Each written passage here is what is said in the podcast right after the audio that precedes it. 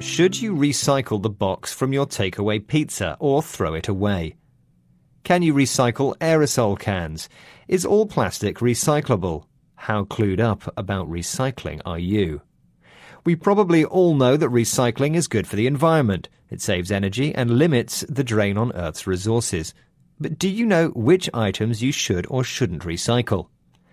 In the UK, we have a well established system of curbside recycling. Most people expect to separate recyclable material from general refuse. A typical household recycles paper, cardboard, plastic and glass bottles, foil and drinks cans. Food and garden waste is now also collected. But in the last four years, the number of items rejected for recycling in England has gone up by 84%, mainly as a result of contamination.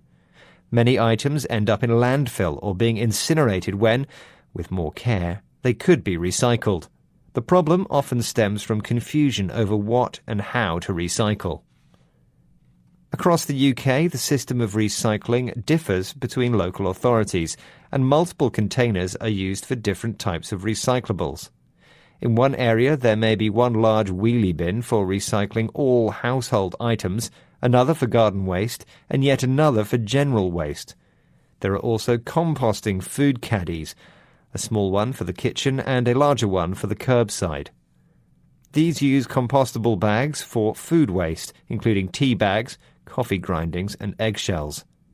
A few streets away, another council may use a separate container just for glass bottles.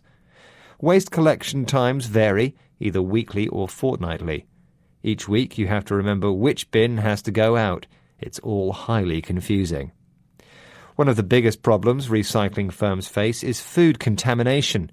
If your plastic milk bottle is empty, it's okay to recycle it, but if it contains a small amount of milk, it could result in contamination of the plastic recycling process. Likewise, paper fibres cannot be recycled if they're contaminated with food, so a cheesy pizza box shouldn't be recycled. Conscientious consumers are constantly faced with recycling conundrums. You've just finished a carton of juice. Should you remove the plastic cap before recycling the carton? You feel the fate of the planet lies in your hands. My advice stop worrying and crack open a bottle of beer. Hang on. What should you do with the bottle top?